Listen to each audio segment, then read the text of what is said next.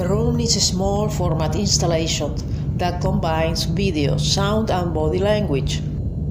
The Room es una instalación de pequeño formato que combina vídeo, sonido y lenguaje corporal.